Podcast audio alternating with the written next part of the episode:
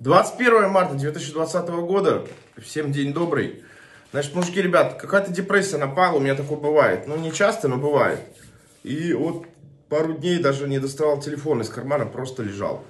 Ну как, да, лежал, встречался с мамкой, кушали там что-то, обсуждали. Но делать вообще ничего не хотелось. Причин на это особых нету, наоборот, сейчас все как-то идет хорошо. И по работе, и по проектам, и так далее. Но вот, блядь, что-то не хватает, короче.